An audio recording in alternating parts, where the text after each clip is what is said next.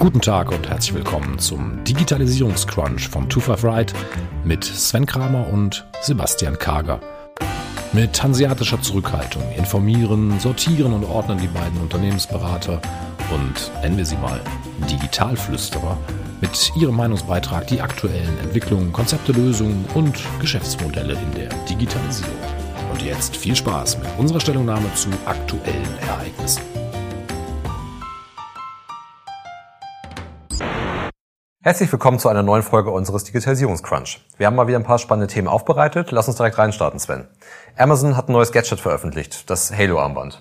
Ja, richtig. Amazon hat ja schon einiges an Hardware rausgebracht. Also man kennt ja zum Beispiel den Fire TV Stick, man kennt den Echo, man kennt den Kindle. Und jetzt versucht sich Amazon in einem neuen Bereich, und zwar in dem Gesundheitsbereich. Und zwar haben sie ein Fitnessarmband herausgebracht. Man kennt das vielleicht so von Fitbit oder von der Apple Watch. Und ich kann damit meine Aktivitäten, meine Herzfrequenz, meine Schrittzahl, mein Schlaf zum Beispiel überwachen und das dann eben auswerten lassen und eben auch mein Verhalten entsprechend anpassen ist ja jetzt nicht neu. Also gibt ja schon eine Reihe von Gadgets ähm, auf dem Markt dafür, Fitbit, Apple Watch äh, und so weiter. Was ist neu? Ich glaube, was, was spannend ist, also zum einen, es sieht erstmal auch anders aus. Also ich habe jetzt kein Display, sondern ich habe eigentlich nur ein Armband mit auf der Innenseite einen Sensor.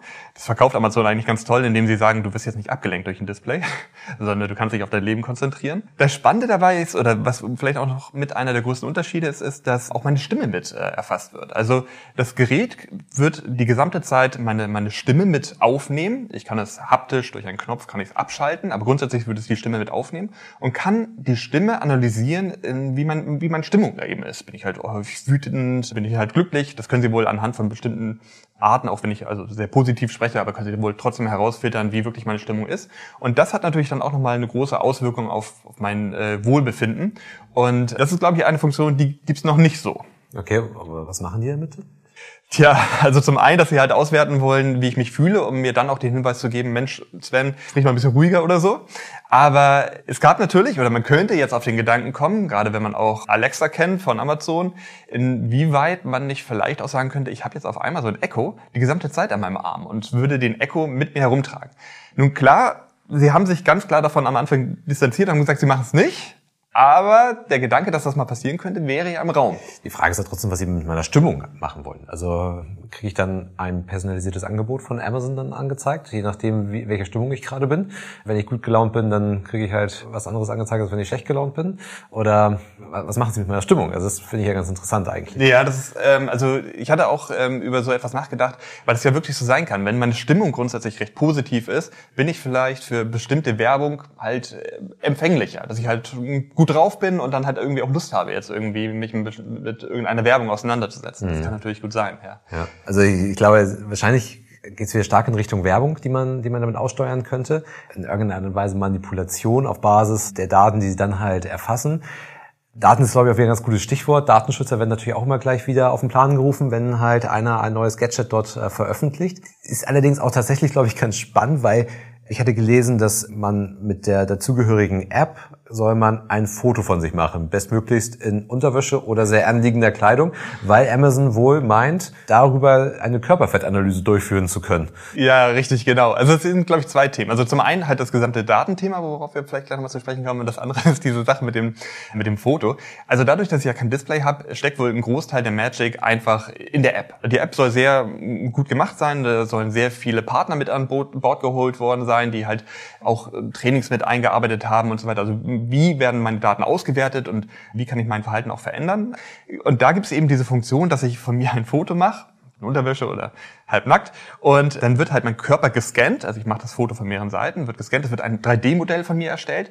Und angeblich können sie daran erkennen, wie meine Körperstruktur ist. Und mhm. dann wird dann halt über eine Veränderung, also ich mache das halt wohl regelmäßiger, kann halt eine Veränderung festgestellt werden. Die können wohl anhand von bestimmten Funktionalitäten der Kamera dann sagen, okay, du hast halt mehr schwere Knochen, mehr äh, Fett, was auch immer. Und sind der Meinung, dass sie da viel genauere Informationen haben, als ich sie hätte über eine Waage. Mhm. Und das Thema mit den Daten, bin ich bei dir. Also ich hatte auch bei Golem war ein Artikel, äh, ich glaube die Überschrift war irgendwie, okay, ich äh, gebe irgendwie so mein, mache ein Foto von meinem halbnackten Körper und ich gebe meine Stimme irgendwie preis, aber ist ja alles für die Gesundheit. Also ist nur halt so schlimm. Aber es ist natürlich ein Thema, so Datenschutz. Sagen wir mal, du hast zum Beispiel dieses Armband und du würdest die gesamte Zeit deine Stimme aufnehmen, da hättest du jetzt wahrscheinlich auch mich noch mit dabei. Ne? Das wäre vielleicht grundsätzlich ein Thema. Man hat ja auch mal ähm, es länger versucht, Alexa so in Büros zu, reinzubekommen. Da haben sich einige Firmen gegen gewehrt. Aber ähm, ich habe natürlich in dem Moment, wenn du das bei dir hast, würdest du auch die gesamte Zeit natürlich die Menschen um dich herum mit aufnehmen, vielleicht ohne dass sie es wissen. Genau. Amazon könnte natürlich filtern. Also Alexa hat eine Stimmerkennung. Also Alexa erkennt ja, wer eigentlich jetzt gerade mit ihr spricht und äh, antwortet ja auch entsprechend darauf. Aber die, die Frage ist halt tatsächlich, was mit den Daten dann, dann, dann passiert. Also Amazon sagt natürlich auch, das Bild wird gelöscht und wir haben keine Mitschnitte der, der Sprache. Da gab es aber ja schon Fälle, die halt das Gegenteil bewiesen haben, dass diese Mitschnitte vorliegen. Deswegen die Bedenken der Datenschützer kann ich schon durchaus verstehen. Ja, würde ich auch sagen. Also jetzt am Anfang sagen sie natürlich, sie machen mit den Daten gar nichts. Ganz klar, sie wollen das Produkt auf den Markt bringen. Ist jetzt zum Einführungspreis in den USA, ich glaube, mit knapp 70 äh, Dollar verfügbar, soll am Ende knapp 99 Dollar kosten. Aber grundsätzlich werden sie natürlich diese Daten irgendwie nutzen. Und das ist auch der Fall in dem Sinne, dass ich einen Account brauche. Also wenn ich dieses Fitnessarmband habe, brauche ich einen Account. Das ist aktuell auch noch getrennt von dem Amazon Prime Account, weil sie nämlich sagen, ja, inwieweit ich diese Daten dann vielleicht mit Familienmitgliedern, mit denen ich den gleichen Prime Account nutze oder das gleiche Haushalt lebe, ähm, teilen möchte. Das weiß man noch nicht. Deswegen ist es ein eigener Account. Und es ist auch so, dass wenn ich mich dort anmelde, ich eben auch, äh, wenn ich es nicht aktiv äh, deaktiviere, mich bereit erkläre, meine Gesundheitsdaten Amazon preiszugeben, damit sie die eben nutzen können in diesem Rahmen, also jetzt nicht für Amazon an sich, sondern für, für diese Funktionalität. Und ich meine, wir haben in der Vergangenheit auch schon drüber gesprochen. Amazon geht stark in den Gesundheitsmarkt rein. Wir haben in einer vorigen Folge mal darüber gesprochen, dass Amazon selber auch im Bereich Krankenversicherung ähm, stark aktiv wird. Sie haben in den USA 2018 PillPack für 750 Millionen Dollar gekauft. Das ist äh, so eine Art Apotheke. Also das ist grundsätzlich, der gesamte Gesundheitsbereich ist unglaublich interessant. Und wenn ich jetzt mir vorstelle, okay, ich habe eine eigene Apotheke, ich habe eine eigene Krankenversicherung, ich habe äh, Gesundheitsdaten. Ich meine, auch die Techniker Krankenkasse bietet, äh, glaube ich, an, dass du, wenn du eine Apple Watch hast und deine Daten bereit bereitstellst und sagst, wie viel äh, du dich bewegst am Tag, kriegst du einen anderen Tarif. Genau. Die Lage bei Amazon ist aber deutlich prekärer, wie, wie ich finde, weil die Techniker Krankenkasse muss mich aufnehmen. Amazon muss mich nicht aufnehmen. Ähm, gerade in einem Gesundheitsmarkt wie in den USA ist das natürlich ein ganz anderes Thema äh, noch. Und wenn ich dann halt meiner Versicherung gleich mitteile, wie ich lebe und so weiter, die, in Deutschland kann eine, eine Krankenkasse keinen individuellen Beitrag erheben, sagen, du lebst besonders ungesund, jetzt musst du halt mehr zahlen dafür. In den USA, wenn ich halt so im privaten Modell drin bin und das halt alles nicht staatlich geregelt ist, dann habe ich natürlich sehr wohl die Möglichkeit zu sagen, du lebst jetzt besonders äh, ungesund ähm, und du musst jetzt halt mehr zahlen oder du bekommst halt gar keine Krankenversicherung mehr. Mhm, ja. Und ich glaube, gerade diese Verzahnung, also für Amazon ist das natürlich höchst lukrativ, ist aber schon schwierig, wie, wie die damit umgehen. Also das ist ja auch sie missbrauchen dann ja auch ganz gerne ihre vorherrschende Marktmacht, um in halt einen neuen Bereich halt einzudringen. Und dadurch, dass sie halt jetzt viele Bereiche dann oder sukzessive auch immer mehr Bereiche dann halt beherrschen, entsteht dann natürlich auch wieder Angriffsfläche für fürs Kartellamt und so weiter und ja, ja, ja. vielleicht ausgelöst nur durch so ein kleines Fitnessarmband, ja, ähm, muss man halt so eine riesen Maschinerie dann halt. Auch. Du hast recht, äh, da, das, die werden natürlich einen ziemlichen Spotlight damit auf sich richten. Es ist, als Geschäftsmodell ist es natürlich total spannend. Also, was man vielleicht wissen muss, ist, dass am Anfang, in den ersten sechs Monaten, wenn ich mir dieses Produkt kaufe, ist eine Art Abo schon inklusive. Danach wird eine Abo, ein Abo fällig, um okay. den kompletten Funktionsumfang von diesem Fitnessarmband nutzen zu können. Das sind knapp vier Dollar in den USA. Und damit kann ich halt wirklich aktiv Funktionalitäten nutzen, die mein Verhalten verbessern sollen. Sage ich mal, ich will weniger Kaffee trinken oder ich will besser schlafen. Und hierfür arbeitet Amazon mit Partnern zusammen. Äh, zum Beispiel mit Weight Watchers. Ich heiße nur noch WW, glaube ich. Und die helfen dir halt damit speziellen Kursen und Unterstützung dahin, einfach dein Gewicht zum Beispiel zu verbessern. Mhm. Oder sie arbeiten auch mit Headspace zusammen, also was im Bereich Meditation ist. Das heißt, ich habe natürlich eigentlich auch ein neues Ökosystem geschaffen, ne? weil ich ich habe dort einen Account mit einem Abo und da kann ich mir Funktionalitäten dazu buchen, ja. wo ich dann halt ähm, sagen kann, okay, ich stelle fest, es wäre vielleicht ganz gut, wenn ich ein bisschen abnehme. Wahrscheinlich so im Januar äh, werden die unglaublich viele Leute sich das dazu buchen, diesen Account dazu, mhm. diese Funktionalität dazu buchen. Aber ich bin auch absolut bei dir äh, mit diesen Daten und Informationen. Also wenn ich jetzt sage, ich habe von als Amazon habe ich finde ich halt heraus, der Mensch lebt etwas ungesund und es wäre hat vielleicht einen schlechten Schlaf. Wie wäre es zum Beispiel mit einem neuen Nackenkissen von Blackroll? Dann könnte ich mir natürlich proaktiv von Amazon entsprechendes Produkt angeboten werden. Mhm. Oder seine Gesundheitsdaten sind schlecht, er bräuchte vielleicht Multivitamintabletten oder so. Mhm. Dann kann ich natürlich über PillPack dem Kunden gleich automatisch äh, Medikamente anbieten. Ja, du hast recht. Also da entsteht ein neues Ökosystem, beziehungsweise sie öffnen ihr bestehendes Ökosystem halt für neue Anbieter und wahrscheinlich auch ein Ökosystem, wo auch wieder ich kenne das ja schon aus dem Handel oder so, schon wieder Unternehmen entstehen, die sonst gar nicht existieren würden. Also ich glaube, dass Amazon dort schon potenziell neuen Unternehmen eine Plattform bieten kann, mhm. die sonst keine Plattform halt hätten. Also klar, ein Weight Watchers würde halt auch so an Kunden herankommen, aber ich kann es mich als neues System, sagen wir mal Systemanbieter, um halt abzunehmen, kann ich viel besser wachsen und viel besser mich auf dem Markt etablieren, wenn ich halt so ein Ökosystem habe, ja, was ja. mir halt Kunden zuspielt und so weiter. Was ich ganz interessant finde, ist der Punkt, dass Amazon hier eine zusätzliche, ein zusätzliches Abo eigentlich haben möchte. Bleibt mal interessant abzuwarten, inwieweit das halt schon im bestehenden Prime mit dabei sein wird, ja. beziehungsweise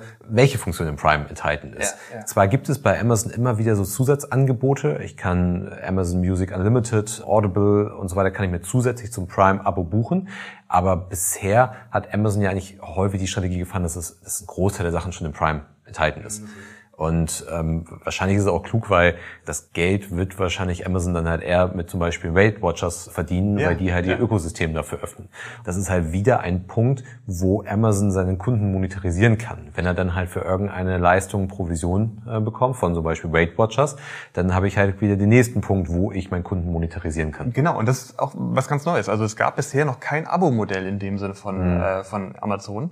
Und wenn ich jetzt sage, vielleicht fängt Amazon hier auch ein komplett neues Geschäftsbereich an zu erschließen, also und zwar Services. Also okay, klar, natürlich, ich hatte vorher Amazon Music und so weiter, die ich dann vielleicht im Prime mit als Service gebucht habe, als eine Art Abo. Aber ich kann jetzt hier wirklich, also Sie, Sie können halt digitale Produkte anbieten, die ich über einen gewissen Zeitraum dazu bekomme. Ja, die Frage ist ja, ist denn zum Beispiel Weight Watchers, also die Gebühr für Weight Watchers, ist die denn schon in den vier Dollar enthalten? Oder kommt die halt obendrauf? Ja. Ich würde ja fast mal sagen, die kommt nochmal obendrauf für den Kunden wo man sich dann die Frage stellen könnte, warum will Amazon dann 4 Dollar haben? Weil das, okay. das wirklich nicht ja. ins Gewicht, dann holen sie sich lieber 15 Prozent von der monatlichen Weight Watchers Gebühr. Mhm. Ist für die viel lukrativer, weil sie darüber viel besser skalieren Okay, gute Frage. Das mit Weight Watchers kann ich jetzt auch nicht sagen. Ich könnte mir auch vorstellen, es wird oben drauf gehauen. Und vielleicht, sagen wir mal, diese 4 Dollar, ist jetzt nicht so mega viel. Vielleicht ist es auch so eine Art, Betrag, den sie halt irgendwo anders wieder abziehen können. Mhm. Wenn sie halt sagen, wenn du Amazon Prime abschließt, mhm. ist das mit drin. Wenn du Amazon Care, also die Krankenversicherung abschließt, ist das mit drin. Und vor allem, ähm, das Produkt kommt jetzt erst auf den Markt. Das heißt, das nächste halbe Jahr ist sowieso erstmal umsonst. Wie es dann im halben Jahr aussieht, muss man mal abwarten. Vielleicht haben sie sich die Tür irgendwie noch offen gehalten. Vielleicht deckt sich das irgendwie am Anfang auch noch nicht so ganz. Ja. Weiß man noch nicht so genau. Vielleicht noch ein Gedanken. Wir beide, du trägst auch eine Apple Watch und äh, wir beide sprechen ja häufiger auch über ein mögliches neues Modell. Und es ist ja schon so dieser Gedanke, okay, sie haben aktuell kein, kein Display auf dem Fitnessarmband. Können wir darüber nachdenken, inwieweit das nicht gerade auch eigentlich ganz schlau ist? Also wenn ich sage, den vollen Umfang, die volle Magic habe ich eigentlich dadurch, dass ich die App benutze und auch sage, so der richtige Mehrwert äh, auf diesem kleinen Display ist vielleicht für Amazon nicht gegeben. Also gerade wenn ich halt wirklich ein bisschen mehr anbieten möchte.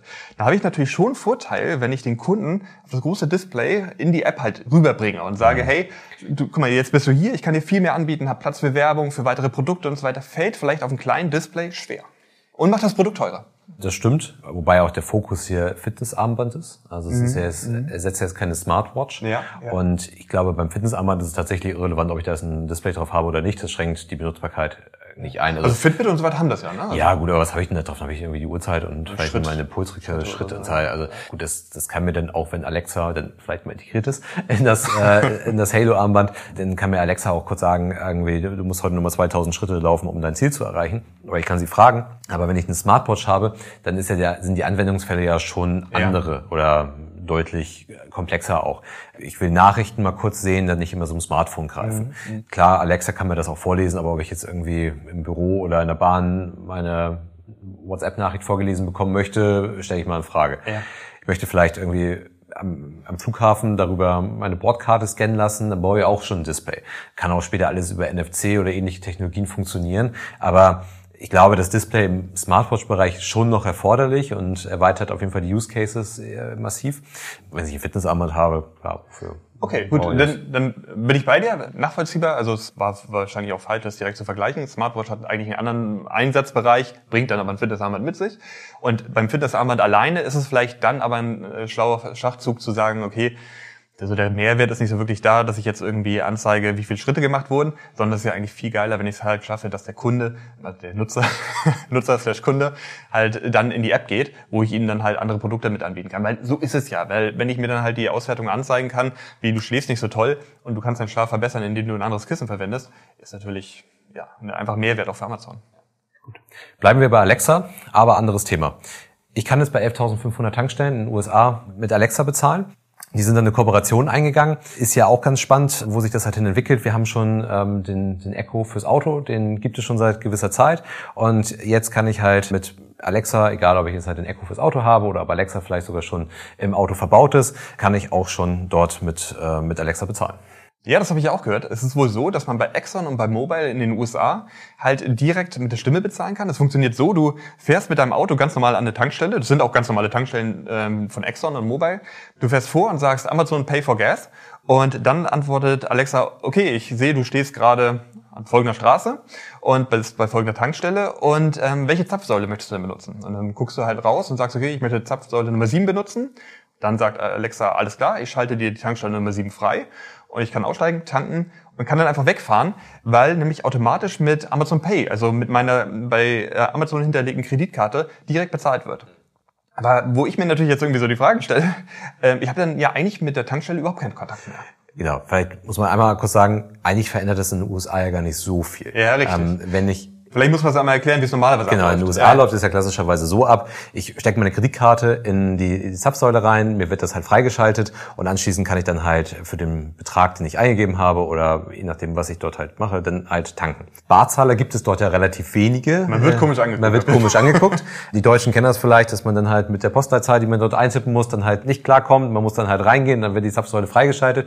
Also eigentlich benutzt Alexa halt die Mechanismen, die sowieso schon da sind und in den USA ist das halt auch ja gang und gäbe, das halt so zu tun und gar nicht mehr in die Tankstelle reinzugehen und dort dann auch in den Kiosk zu gehen und so weiter und so fort. In Deutschland ist das ein bisschen anders. In Deutschland ist es so, dass ich ja immer noch bis auf ein paar wenige Tankstellen, wo es geht, ich immer noch die Tankstelle betreten muss, um dann halt zu bezahlen.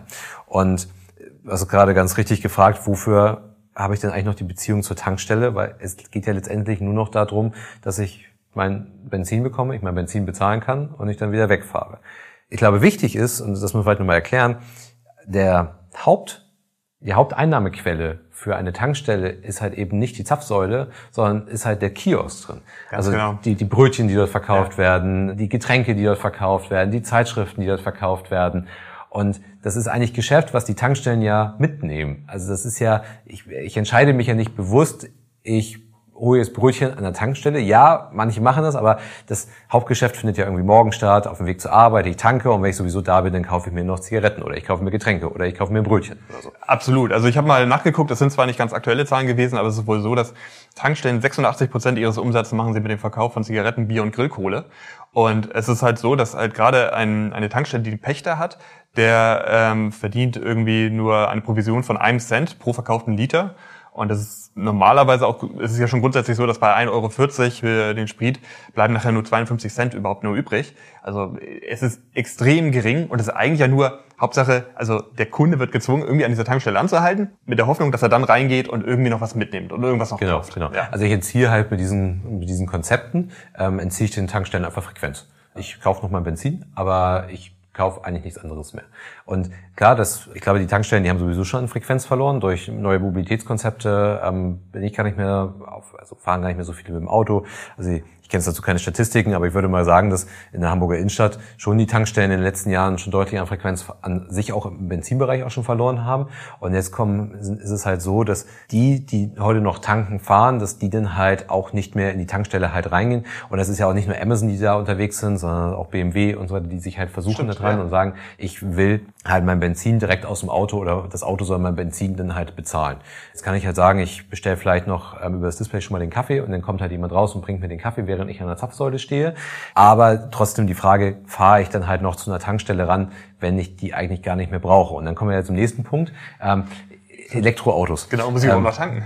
muss ich denn überhaupt noch tanken ja. oder wo? Und die, die Ladesäulen, die stehen halt eben nicht mehr an der Tankstelle, macht auch bei der aktuellen, muss man sagen, Ladetechnologie ja noch keinen Sinn, weil ich mich dann ja nicht eine Stunde an die Tankstelle stelle oder auch nicht 20 Minuten an die Tankstelle stelle, sondern die Ladesäulen sind halt am Büro, die sind in irgendwelchen Tiefgaragen verbaut, die sind da, wo ich dann vielleicht noch was anderes machen kann. Da kann ich vielleicht noch einkaufen gehen. Also vom Rewe stehen vielleicht solche Zapfsäulen. Das heißt, durch die Elektromobilität verliere ich ja sowieso schon an Frequenz auch an den Tankstellen und habe dadurch halt einfach die, die Situation, dass ich ja dann nicht mehr zur Tankstelle hingehe und zu sage, ich brauche es irgendwie eine Packung Kaugummi. Vielleicht auf dem Sonntag noch, wenn ich nirgendwo anders was bekomme. Aber sonst ist ja meine Wahl für Kaugummi, für Getränke, für ein Brötchen dann ja eher Rewe, Edeka oder der Bäcker und eben nicht dann äh, die Tankstelle. Ja, ich denke, das ist ein gutes Beispiel einfach für Digitalisierung und wie die Technologie sich weiterentwickelt. Also das hat natürlich extreme Auswirkungen auf Geschäftsmodelle und so wird die Digitalisierung halt wahrscheinlich einige Geschäftsmodelle einfach dann überflüssig machen und so etwas wie das Geschäft an der Tankstelle muss sich erheblich verändern, wenn es nicht dann sogar komplett wegbricht, wenn ich diese, sowieso das Auto nicht mehr, gerade wenn ich nachher viele Elektroautos habe, gar nicht mehr an der Tankstelle jetzt lange lade, sondern zu Hause oder beim Arbeitgeber oder vom Supermarkt. Mhm. Wobei die Tankstellen natürlich klar von der Technologie abhängig sind. Also wenn wir jetzt halt in zwei Jahren nicht mehr über die Elektromobilität ähm, sprechen, wie wir sie halt heute verstehen, sondern ähm, wir vielleicht eher über Wasserstoff als Energieträger ja, ähm, sprechen, ja, dann haben die Tankstellen vielleicht dann doch wieder Überhand, wobei ich dann immer, dann bin ich zwar noch an einer Tankstelle, aber gehe trotzdem nicht rein. weil, ich, dann, ich glaube, das ist ziemlich sicher, dass ich dann halt aus dem Auto bezahlen kann oder ähm, halt irgendwelche anderen Möglichkeiten habe, so dass ich dann eben die Tankstelle nicht mehr betreten muss. Ja, ich denke, ein ganz klassisches Beispiel dafür, wie Digitalisierung einfach ja, Geschäftsmodelle mhm. verändert oder eben auch dann einfach ablöst. Ja. Kommen wir noch zu einem weiteren Thema. Diese Woche ist ähm, eine neue Staffel ähm, Hülle der Löwen gestartet.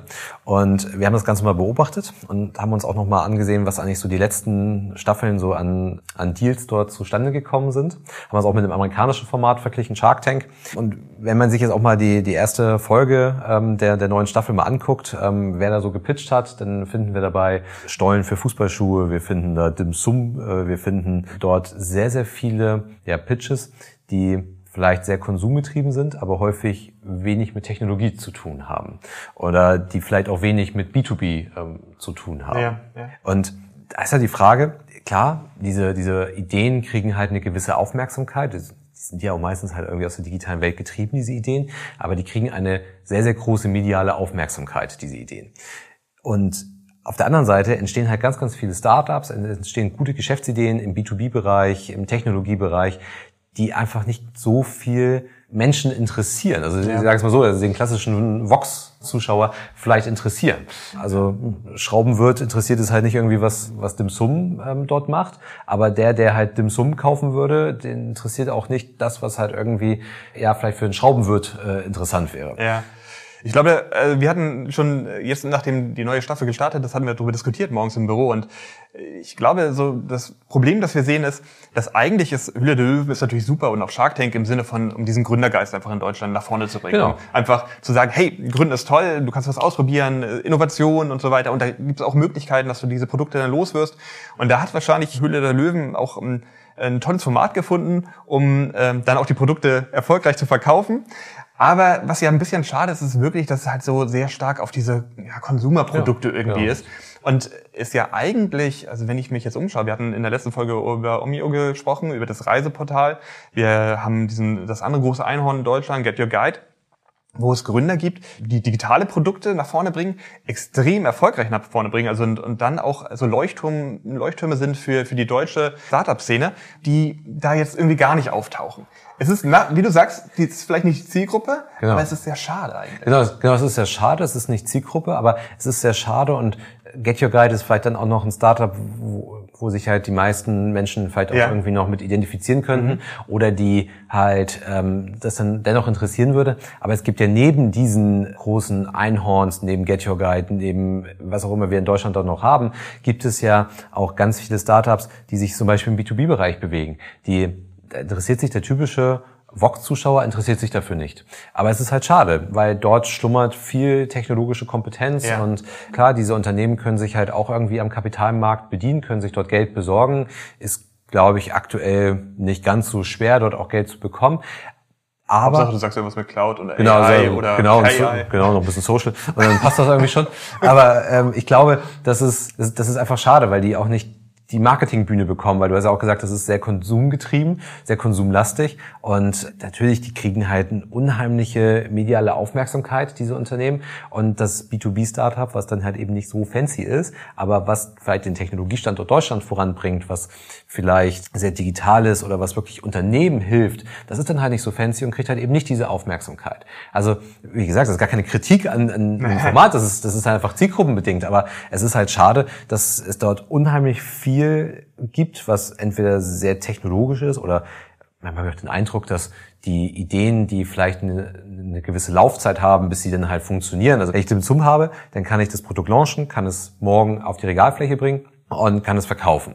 Das ist immer noch schwer, also ich sage nicht, dass es leicht ist, aber es gibt dann ja Unternehmen, wo, wo ich dann einfach viel länger brauche. Da muss ich viel länger entwickeln und ähm, Technologie vorantreiben, um dann vielleicht irgendwann in ein, zwei Jahren mal Umsätze zu generieren damit.